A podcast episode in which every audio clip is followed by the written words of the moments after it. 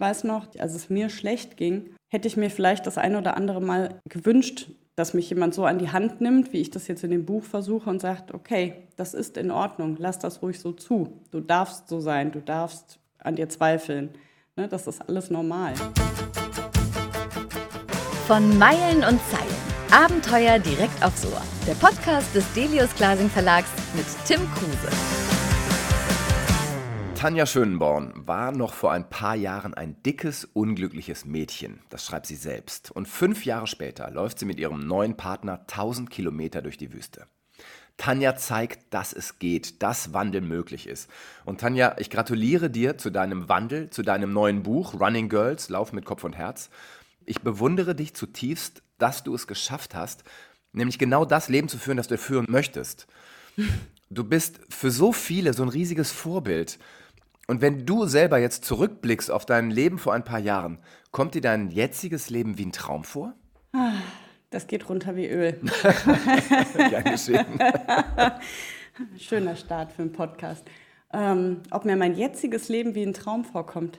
Nee, eigentlich nicht. kommt dir dein altes Leben wie ein Traum vor?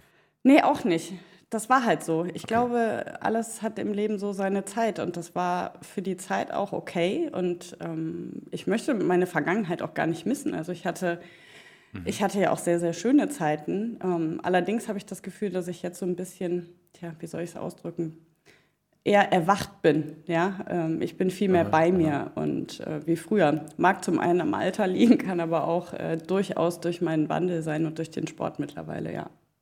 Mhm. Ja, nun bist du gerade mal 40, also so alt bist du noch nicht, um altersweise ja. zu sein, aber ähm, klar, es hat sich was geändert, ja, und ähm, du hast damals 83,4 Kilogramm gewogen, mhm. du schreibst in deinem Buch. Gucktest an dir runter und hast dich so wahnsinnig unwohl gefühlt und wahrscheinlich auch geschämt.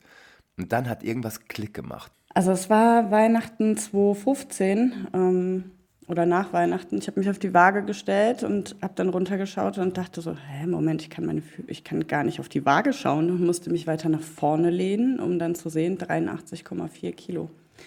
Und das war ein ganz schrecklicher Moment, weil ich mich so unwohl gefühlt habe. Ähm, ich wollte das nie. Also ich muss dazu sagen, mein Papa ist schwer übergewichtig und ähm, ja, ich wollte halt nie dick sein. Also wer möchte das? Und ähm, ich habe, ich, ja, ja, ich weiß, ich hatte noch mehr so Momente, wie ich, wie ich im Auto gesessen bin und mich angeschnallt habe und wirklich so einen kleinen Ranzen vor mir hatte. Ne? Mhm. Und das war einfach unangenehm. Und Weihnachten ist es ja so, dass man halt schon mehr isst und mehr trinkt, ne? übermäßig viel wie vielleicht sonst. Klar. Aber in dem Moment hatte ich wirklich das Gefühl, was ist denn jetzt passiert?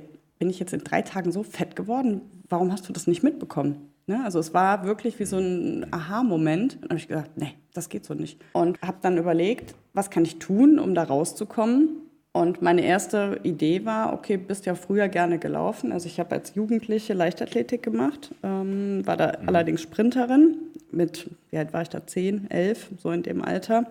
Und dann fand ich Jungs wieder interessanter und dann habe ich das mit dem Sport sein gelassen. Äh, Obwohl du ja so schnell warst, dass du nicht mehr mit den Mädchen gelaufen bist, sondern dein Trainer dich in die genau. Jungsgruppe gesteckt ja, hat. Das stimmt. Ja, ich war schon ganz gut früher. Ähm, aber gut, da ist die Liebe dann halt woanders hingefallen damals. Mhm. Ja, und dann habe ich überlegt, okay, jetzt ziehe ich einfach mal Schuhe an und gehe laufen. Habe aber gewartet, bis die Dämmerung einsetzte, weil ich wollte natürlich nicht, dass die Nachbarn mich sehen. Die kannten mich ja nur als essende und vor allen Dingen partymachende, trinkende Nachbarin. Und irgendwie mal war mir das mhm. unangenehm, in Laufschuhen rauszugehen. Ja, es ist total irre. Es ist total irre. Aber gut, so, so war das halt damals. Und dann bin ich raus und bin drei Kilometer gelaufen. Also gelaufen, gegangen, gelaufen, gegangen. Und es war ganz schrecklich, weil mhm. es, ja, genau, Minuten, ne? es tat alles weh. Es war wirklich mhm. der Horror. Und als ich wiederkam, dachte ich, erstmal musste ich dann noch eine Treppe hoch. Das war sowieso schlechthin das Schwierigste. Aber als ich dann aus der Dusche kam, dachte ich, boah, geil. Das war jetzt aber irgendwie cool. Das machst du morgen nochmal. Ja, mhm. und so ist es dann geblieben bis heute dass nur ein bisschen mehr Kilometer geworden sind. ja, da kommen wir gleich drauf auf deine 1000 Kilometer oder eure 1000 Kilometer durch die Wüste. Du hast dann dich quasi in den Laufsport reingefunden, hast dich da viel mit beschäftigt, viel gelesen und bist dann irgendwann Raphael Fuchsgruber begegnet, dem, ich würde sagen, immer noch bekanntesten Ultraläufer mhm, genau. Deutschlands. Wie ist das passiert? Also, das ist ja dann eigentlich auch kein Zufall, weil du warst ja in der Szene schon drin. ja, ich habe gedacht, ich wäre in der Szene drin. Ach, was heißt auch in der Szene drin sein? Also ich bin, ich bin ganz viel gelaufen und ich fand das ganz toll, mich zu entwickeln und die ersten fünf Kilometer zu schaffen, dann die ersten zehn. Und für mich war es halt auch wichtig, nicht nur zu laufen, sondern halt auch nebenher meine Trainerscheine zu machen, um halt noch mehr über meinen Körper zu erfahren. Was kann ich jetzt denn noch verbessern? Sei es das Thema Ernährung oder überhaupt äh, Stabi-Training oder Yoga oder alles, was es so gibt. Das habe ich wirklich aufgesogen wie ein Schwamm, habe meine ganzen Urlaubstage dafür verbraucht, um Kurse zu besuchen und um zu laufen und um an Wettkämpfen teilzunehmen. Und ich habe an, bei meinem ersten Ultralauf Raphael kennengelernt. Genau, er hat damals seine jetzt Ex-Frau begleitet und noch welche aus dem Little Desert Runners Club. Ähm, genau, und das ist ein Lauf rund um Köln, 75 Kilometer. Und den bist du mitgelaufen? Ja, genau, in der Nacht. Ja, das war mein erster Ultra. Also ich war vorher einen Marathon gelaufen und habe mir dann überlegt, na gut, wenn du 42 Kilometer laufen kannst, kannst du auch 75 laufen. So viel mehr ist das ja nicht. Also an Selbstbewusstsein mangelt es dir nicht. Ja, es ist einfach so ein bisschen Wahnsinn. Ne? Also so bin ich halt. Ne? Ich renne dann mhm. halt los und wird schon irgendwie gut gehen. Ja, ist super. Ähm, ja, ich wurde dann, also ich habe es geschafft, ne, das muss ich dazu sagen, aber ich war die aller, allerletzte. Ich bin noch nach den Walkern reingekommen und ich bin auch gar nicht mehr wirklich gezählt worden, weil die Cut-Off-Zeit war zwölf Stunden und ich habe zwölf Stunden dreißig gebraucht und kam wie ein gebrochener Mensch ins Ziel. Ich war vollkommen im Arsch. ähm, genau, aber ich habe es irgendwie durchgezogen und das Coolste war, dass dann der Veranstalter da stand, mich in den Arm nahm und sagte, herzlich willkommen in der Ultra-Familie. Oh, super. Und das war schon so ein besonderer Moment. Ne? Das, war, ja. das war schon richtig cool. Ja, und zuvor hat mich Raphael drei Stunden begleitet. Wir sind nebeneinander gelaufen. Mhm. Er ist halt langsam gelaufen und ich bin viel zu schnell gelaufen für, für meinen Fitnessstand. Und wir haben ganz viel erzählt und er hat mir von seinen Abenteuern erzählt. Also was heißt, wir haben erzählt, er hat viel erzählt. Ich habe ganz auf, genau, ich habe ganz aufmerksam zugehört. Ich fand das toll, wenn, wenn mir jemand mhm. was erzählt. Beim Laufen, weil das ja ablenkt. Und Raphael hatte halt wunderbare Geschichten über Läufe in der Wüste und Zelten und draußen sein 24 Stunden und Gepäck mhm. schleppen. Und das war alles so wahnsinnig, wahnsinnig weit weg. Ja. Ähm, und ich fand es toll. Ja, und dann musste ich aber mhm. bei Kilometer 40 oder sowas anhalten und erstmal Schuhe tauschen und erstmal eine, eine Pause machen, weil ich nicht mehr konnte. Und da haben sich unsere Wege dann erstmal getrennt. Ja. Hatte er da schon ein Auge auf dich geworfen? Nee. Ja, ne? Weil sonst hätte nee, er nicht. Nee, gar nee? nicht. Nee, Ach, was, ich okay. aber auch für ihn auch nicht, ehrlich gesagt. Ich kam damals beim, beim Start ans Ziel, also beim, beim Start und ähm, ich war ziemlich aufgeregt, das war abends um acht und da stand da eine riesen Traube Menschen und ich bin damals begleitet worden von jemandem mit dem Fahrrad und da sage ich, Philipp, wer mhm. ist das denn da vorne? Ne? Warum ist denn da so eine Traube? Gibt es da was zu essen? Weil ich bin, ne, ich esse halt immer noch sehr, sehr gerne und dachte, geil, es gibt irgendwie noch was, äh, es gibt noch was vom Start für umsonst. War dann aber nicht so. Ähm, dann sagte er, nee, da steht der Raphael Fuchsgruber. Wer, kenne ich nicht. Ja, kennst du nicht die Wüstenläufer? Sag ich, nee, kenne ich nicht. Ja, und äh, dachte ich auch, was ist das für ein Gockel? Warum schart der da so die Leute um sich rum? Ähm, gut, er konnte nichts dafür. Ne? Er Kann konnte er in dem Moment für. wirklich genau. nichts dafür, aber es war halt mein erster, mein erster Gedanke. Und als wir so nebeneinander liefen, das war halt schön, aber ganz ehrlich, zu dem Zeitpunkt hätte ich nie gedacht, dass ich mich in einen Mann verliebe, der 20 Jahre älter ist. Nö, zu dem Zeitpunkt war das einfach mhm. nur sehr interessant und spannend und klar fanden wir uns gut, aber mehr auch nicht. Also wir sprechen hier so offen drüber. Ähm, erstens, weil wir uns ein bisschen kennen durch viele Podcasts, aber natürlich auch, weil du dich wirklich in deinem Buch komplett zeigst, mit, mit allem, was dir passiert ist. Also du schreibst in dem Buch eben auch, was auch total berührend ist, dass du zwei Kinder ähm, in der Schwangerschaft verloren hast und bist ganz, ganz offen. Ich mache es in meinen Büchern ja auch so. Und mich fragen Leute oft immer, warum machst du das? Und ich habe da nie eine richtige Antwort drauf. Hast du da eine Antwort? Ich hoffe einfach, dass ich den Frauen, die das Buch lesen, ein bisschen Mut machen kann. Mhm. Weil, ähm, also erstmal bin ich der Meinung, dass kein Mensch irgendwas zu verbergen hat. Ja? Ähm, ja? Auch wenn er mal Scheiße gebaut hat oder Dinge nicht so gut gelaufen sind, so ist das halt im Leben. Das gehört alles dazu. Und Fehler macht man, das ist normal und es gibt immer Rückschläge die Sache ist halt, mhm. was macht man daraus? Genau. Und ähm, ich finde es auch normal, dass man, wenn man was Schreckliches erlebt hat, dass es einem schlecht geht und das gehört auch dazu und das darf auch sein, das muss man auch alles mal durchleben. Und ich weiß noch, zu der Zeit, als ich, als es mir schlecht ging, hätte ich mir vielleicht das ein oder andere Mal gewünscht, dass mich jemand so an die Hand nimmt, wie ich das jetzt in dem Buch versuche und sagt, okay, mhm. das ist in Ordnung, lass das ruhig so zu. Du darfst so sein, du darfst an dir zweifeln. Ne, das ist alles normal. Mhm. Und ähm, ja, ich, ich bin der Meinung, es hat keiner irgendwas zu verbergen. Also ich sowieso nicht. Ich gehe ganz offen mit meinem Leben um. Entweder die Menschen mögen mich oder nicht. Ähm, ja, das, das, haben wir nicht mehr in der Hand. Ja. genau, das haben wir nicht in der Hand. Aber ähm, wenn ich ein paar Frauen irgendwie was mitgeben kann, das reicht mir schon. Du hast dich dann damals von deinem Mann getrennt, das ist das mit Raphael, du beschreibst auch den ersten Kuss und so, und mhm. dann, was dann natürlich alles passiert.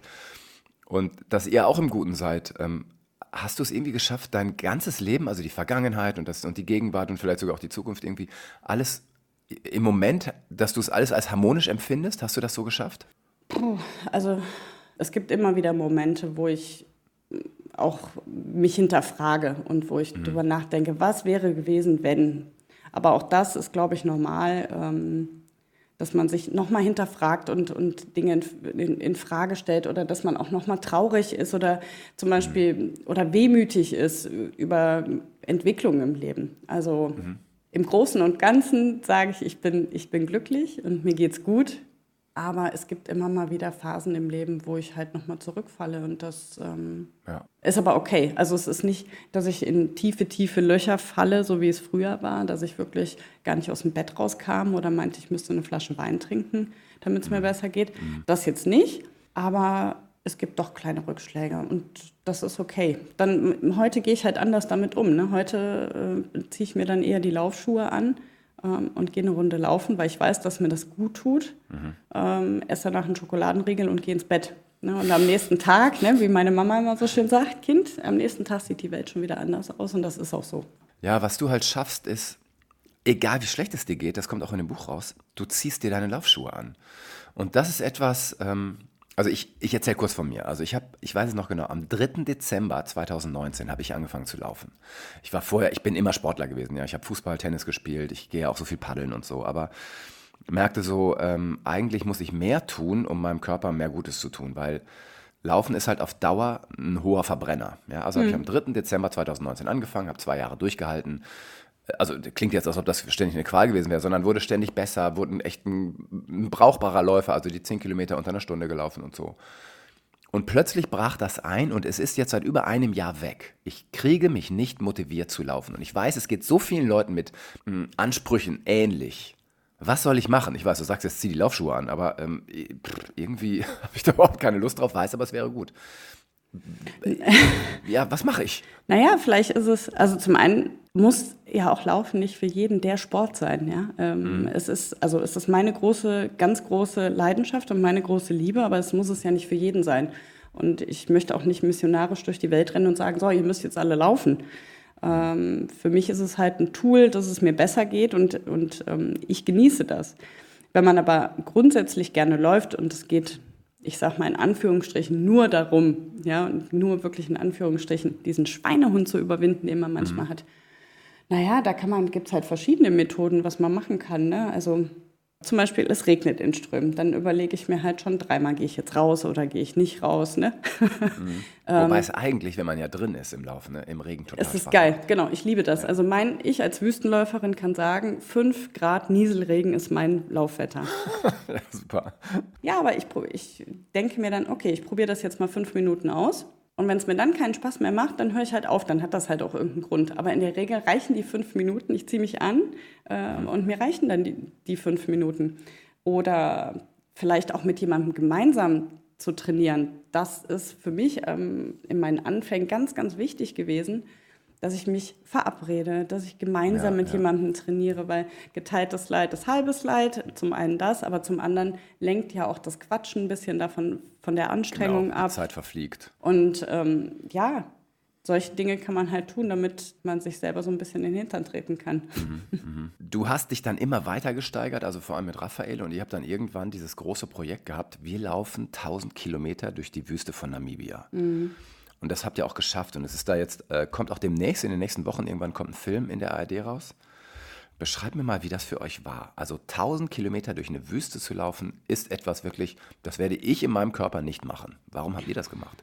Tja, wir haben das gemacht. Das ist aus einer Krise raus entstanden. ähm, weil Raphael in kurzer Zeit zum einen Corona-bedingt seinen Job verloren hat, also er ist mhm. Konzertveranstalter und dann gab es halt von einem Tag auf den anderen kein, keine Arbeit mehr.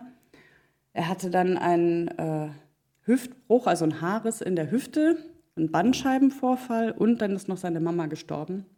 Und diese vier Dinge sind schon scheiße genug, wenn sie einzeln sind, aber das ja. war alles innerhalb von drei oder vier Monaten. Raphael ging es nicht gut. Die Stimmung hier zu Hause war wirklich auf Nullpunkt und ähm, aber da hatte ich so ein bisschen Angst, muss ich gestehen. Aber er hat halt gar nicht mehr gesprochen. Und wenn Menschen nicht mehr sprechen, finde ich das. Ähm, das ist kein gutes Zeichen. Genau, das ist halt wirklich kein gutes Zeichen. Und dann ist er aber, hat er sich ein Wohnmobil geliehen und ist ähm, nach Frankreich gefahren, anderthalb Wochen. Und als er wiederkam, sagte er: Schatz, ich habe eine Idee. Nächstes Jahr werden wir 100, also er 60, ich 40. Was hältst du davon, wenn wir 1000 Kilometer durch Namibia laufen? Ja, und dann habe ich gedacht, geil, er spricht wieder. Was für eine scheiß Idee, aber er spricht wieder. ja, und dann habe ich ehrlich gedacht, das ist nur irgendeine fixe Idee von ihm. War es aber nicht, denn er schmiss sich dann sofort in die Planung und hat das alles organisiert. Ich arbeite ja bei der Sparkasse, also ich konnte auch die ganze Zeit glücklicherweise ähm, arbeiten gehen. Und Raphael hat das alles so im Hintergrund geplant und irgendwann standen wir tatsächlich am 20. Mai 2021 an der Startlinie in Namibia. Und dann hieß es äh, 1000 Kilometer und los. In 17 Tagen? In 17 ne? Tagen, genau. Wahnsinn. Ja, also wir sind Wahnsinn. jeden Tag 60 Kilometer im Schnitt gelaufen und das war schon mhm. die krasseste Erfahrung, die, man, die ich überhaupt, weiß ich nicht. Ich weiß nicht, ob es noch irgendwas im Leben gibt, was das jemals toppen kann. Eventuell nicht. Ja, ja auch gegen den Wind und, und bei den Bedingungen. Und dann habt ihr euch ja auch verlaufen, weil ja. ihr irgendwelche ähm, Wegpunkte von dem Team nicht gefunden Richtig. habt. Oh Gott, oh Gott, was für eine Hölle. Ja, aber es war total geil. Also ich mhm. kann das gar nicht anders sagen. Es war, es ist halt ein ganz einfaches Leben gewesen und das genieße ich auch so an diesen Etappenläufen, mhm. die wir sonst machen. Du stehst halt morgens auf, dein Tag, du hast halt nicht viel, ne? Du hast ein bisschen Gepäck und ja. dein Tag besteht aus Essen, äh, Trinken und Laufen. Herrlich. Ne, dann kommst du irgendwann ins Ziel, dann isst du wieder und dann schläfst du. So, und das ist halt total schön, weil unser Leben so hektisch und so stressig ist und mhm. Wir halt immer von links nach rechts gezogen werden und äh, soziale Medien und Job und Familie und das ist halt oftmals sehr, sehr viel. Mhm. Und deswegen genieße ich das einfach, ähm, draußen zu sein und Raphael geht es genauso. Diese 1000 Kilometer, die waren schon sehr beeindruckend. Und das war auch nicht ja. nur eine Reise durch Namibia, sondern auch so durch uns selber. Ne? Weil mhm. wenn man sich jeden Tag mit sich selber beschäftigen muss, wir waren halt jeden Tag zwölf Stunden unterwegs. Und, und meine größte Sorge war es auch, wie schaffe ich das, mit mir selber klarzukommen über diese mhm. Zeit? Wird mir das nicht zu langweilig? Reicht meine Playlist aus? Ne? Aber das, das Coole war tatsächlich, dass ich bis auf die letzte Stunde abends gar keine Musik gehört habe und ich mit mir auch total fein war, die ganze Zeit. Natürlich habe ich geflucht und geheult, weil es war heiß, wir hatten Gegenwind, es war schrecklich, es tat alles weh, das schon, aber in meinem Kopf war ich die ganze Zeit mit mir klar. Und das war mhm. schön, das war einfach schön. Da war ich auch, und, oder bin ich auch heute total stolz drauf, dass ich das für mich geschafft habe. Nicht, weil ja. ey, ich, Tanja, bin 1000 Kilometer gelaufen, sondern ich habe das für mich in meinem Kopf gut gemacht, weißt du? Mhm. Ich weiß nicht, wie ich das beschreiben soll, aber. Doch, doch, verstehe ich voll. verstehe ich total. Ähm, ich mache ja auch so lange Geschichten. Ja. Ähm, paddel ja auch wochenlang irgendwelche Flüsse runter und hadere mit mir, aber bin dann am Ende dann doch stolz, wenn ich es irgendwie geschafft habe, mit mir klarzukommen. Ja, und ich genau. bin ja fast immer alleine. Äh, also vor allem auf der Donau war ich ja komplett allein unterwegs. Ne? Zwei cool. Monate. Ja. Du hast dein Leben so verändert. Ja, du bist, du bist Running Coach und, und dir folgen ja auch viele, vor allem Läuferinnen und du bist so ein Riesenvorbild. Für mich wäre eigentlich der logische Schritt gewesen, dass du auch deinen Job veränderst. Jetzt sagst du mir aber, du bist immer noch bei der Sparkasse. Ja. Passt das zusammen? Total. Also ich liebe, ich liebe tatsächlich meinen Job und ich wollte als kleines Mädchen, bin ich mit der Mama immer freitags zur Bank gegangen. Und ähm, muss man überlegen, da war ich fünf oder so, das weiß ich noch. Und dann bin ich mit der Mama da rein und dann fand ich die Frauen hinter, diese, hinter dem Tresen so toll. Die waren immer so schick gekleidet und waren immer so freundlich. Und die Mama hat den Zettel gegeben und dann gab es Geld und dann sind wir wieder da raus. Und da war für mich schon klar, ich gehe irgendwann mal zur Bank. Okay. Und so war das dann auch. Und ähm, es ist einfach schön, weil ich so viele Menschen jetzt seit zig Jahren kenne. Also meine Kunden, die ich so lange schon begleite, die weiß ich nicht, die Ausbildung gemacht haben. Dann haben sie ihre mhm. große Liebe kennengelernt, dann haben sie geheiratet, haben jetzt ein Haus gebaut oder, und das erste Kind. das ist halt auch so eine lange ähm, Verbindung, die man hat. Und mhm. das mag ich halt so gerne an meinem Job. Also ich weiß nicht, ich könnte mir das nicht vorstellen und ich gehe ja auch noch Vollzeit arbeiten. Ne? Ähm, ja, ja. Das alles mache ich ja so drumherum, aber das passt wunderbar. Jetzt habe ich aber auch das große Glück, dass ich hier in Hennef in einer Filiale gelandet bin mit ganz tollen Kollegen, mit einer wunderbaren Chefin und ich werde halt wirklich auch, was das Läuferische angeht, sehr unterstützt. Super. Ich fühle mich dort sehr, sehr gut aufgehoben und das mhm. ist für mich total wichtig in, im Job. Ja. Was sagt denn mittlerweile dein altes Umfeld zu der neuen Tanja? Tja, also ich habe. Also die Nachbarn von damals zum Beispiel. Oder hast du da nicht mehr so Kontakt? Nee, da habe ich eigentlich nicht mehr so viel Kontakt. Mhm. Eher mein Ex-Mann, weil ne, wir mhm. haben im Haus der Eltern von, von meinem Ex-Mann gewohnt. So, und deswegen, die sind natürlich alle noch ganz dicke. Ich mhm. habe wenig Kontakt noch zu, zu vielen von früher. Also zu einigen natürlich, ähm, die finden das auch gut. Also ein paar, es hat sich so ein bisschen gespalten. Ne? Die einen mhm. finden es gut äh, und die anderen sagen halt, ja, ich, die spinnt. Aber das ist. Du polarisierst äh, wahrscheinlich ziemlich, ne? Ja, aber ist mir auch wurscht. Also, ja, ja. wie gesagt, ich, ich muss auch nicht mit jedem befreundet sein und das hat ja auch so seine Gründe und ich bin mit keinem böse und ich glaube, mit mir ist auch keiner böse, aber manchmal passt das halt nur eine Zeit lang im Leben und dann trennen sich halt die genau. Wege wieder und das ist mhm. auch vollkommen okay. Du hast dann ja auch dich ganz viel mit Ernährung beschäftigt, mit Yoga, mit Meditation. Das ist ja in vielen Kreisen in unserer Gesellschaft immer noch verpönt. Ja, ja also das, das, stimmt. Das machen ja nur abge abgedrehte, durchgeknallte. Ja, ähm, die Hippies. Aber ja, genau. Und wo man so denkt, wieso glaubt ihr das denn immer noch? Also die Welt hat sich ja weitergedreht. Und Yoga und Meditation und vor allem Ernährung und, und alles, das, das gehört ja so in ein gesundes Leben rein. Warum wollt ihr nicht gesund leben?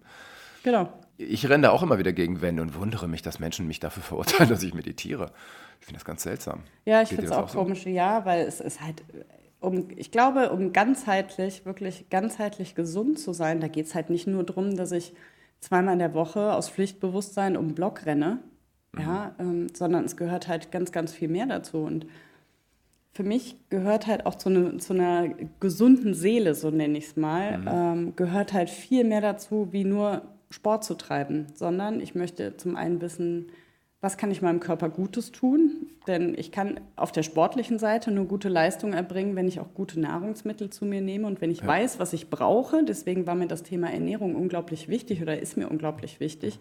Nicht nur, weil ich gerne esse, sondern weil ich halt auch wissen möchte, wie funktioniert mein Körper und was braucht er zu bestimmten Momenten. Also ähm, ist es ja auch bei Frauen so das, das Zyklusthema. Klar. Ist ja, ist ja auch ganz spannend. Ne? Was, wie kann ich meinen Körper dahingehend auch mit, durch Ernährung unterstützen? Mhm. Ähm, und nicht die ganze Zeit dagegen ankämpfen, ja, auch gegen den Zyklus kämpfen, was ja ein großes Problem bei Frauen heute ja, ist. Ja, absolut, absolut. Ne? Und wie kann ich den Sport nutzen und nicht böse mit sich sein? Ja, und das Meditieren, ähm, das ist schon echt eine mega krasse Erfahrung.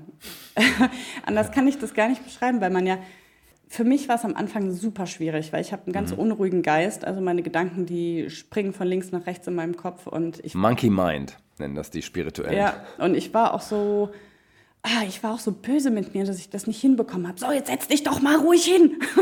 Ja. ne? wir sind uns sehr ähnlich. Boah, und das hat nicht funktioniert. Ich dachte, Mann, alle meditieren und du sitzt hier und es funktioniert einfach nicht. Aber man muss sich einfach auch ein bisschen, bisschen Zeit nehmen und, und den Druck rausnehmen. Und einfach mal machen. Und das kommt alles mit seiner Zeit. Und jeder Mensch hat seine ja. eigene Zeit und, und braucht halt, der eine braucht ein bisschen mehr, der andere braucht ein bisschen weniger.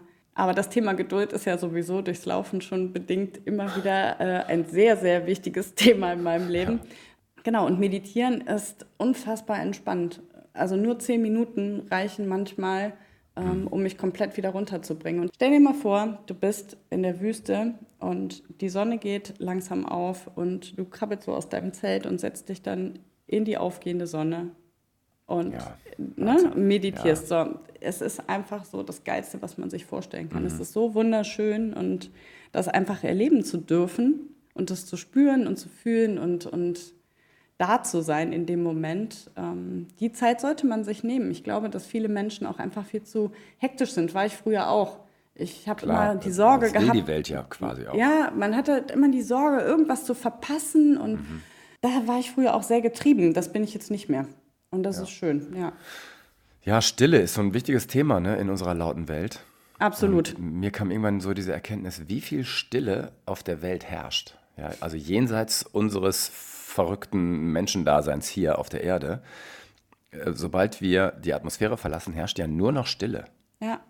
Totale Stille. Also ähm, 99,999 Prozent der Welt, des ganzen Universums, ist Stille. Und nur hier ist, also es gibt sicherlich noch andere Planeten, wo, wo auch viel Geräusch ist, aber hier ist so viel Lärm und wir müssen irgendwie es schaffen, diesem Lärm immer mal wieder zu entgehen und in die Stille zu gehen und uns mal ein bisschen zu setteln und runterzukommen. Und mir werden da immer wieder Sachen klar, wenn ich meditiere. Absolut. Aber, Ja. aber auch da gibt es Phasen, wo es gut läuft, wo es schlecht läuft. Das ist genau wie beim Laufen. Manchmal hat man Hochs und manchmal Tiefs. Das zu akzeptieren, finde ich halt echt schwer auch. Ich glaube, dass diese Welt mittlerweile so schnelllebig ist und so rasant, dass die Seele einfach nicht hinterherkommt. Genau. Ähm, Und deswegen sollte man sich für sich selber einfach, gar nicht um irgendwem was zu beweisen oder ey, hier, ich poste jetzt, ich habe meditiert, ne, was ein Bullshit, ne, so, Nee, bloß nicht, oh Gott, ja. ne, sondern einfach für sich selber ähm, das zu genießen und das einfach mal zu probieren. Ich kann es wirklich jedem nur empfehlen. Ja. Tanja, ich würde auch dein Buch empfehlen. Auf jeden Fall, jedem da draußen. Denn es geht ja um alles. Es geht um Laufen, um Ernährung, Yoga, Meditation, alles. Running Girls, Laufen mit Kopf und Herz. Ich würde es nicht nur empfehlen, ich tue es. Also ich empfehle es allen. Ähm, Es hat mich inspiriert und es macht wieder Lust zu laufen. Es macht wieder Lust, ganzheitlich für mich zu denken, für mich zu sein. Also meine Bewunderung hast du, äh, auch wenn du dir nichts verkaufen kannst, aber ich finde es Wahnsinn, deine Entwicklung zu lesen, wie du schreibst, wie du lebst. Großartig. Vielen, vielen Dank, Tanja. Ich danke dir, Tim. Das war von Meilen und Zeilen. Alle zwei Wochen neu, immer freitags. Wenn es euch gefallen hat, abonniert uns, liked uns, empfehlt uns. Oder schreibt uns an podcast.delius-glasing.de. Nur bei uns gibt's echte Abenteuer direkt ins Ohr.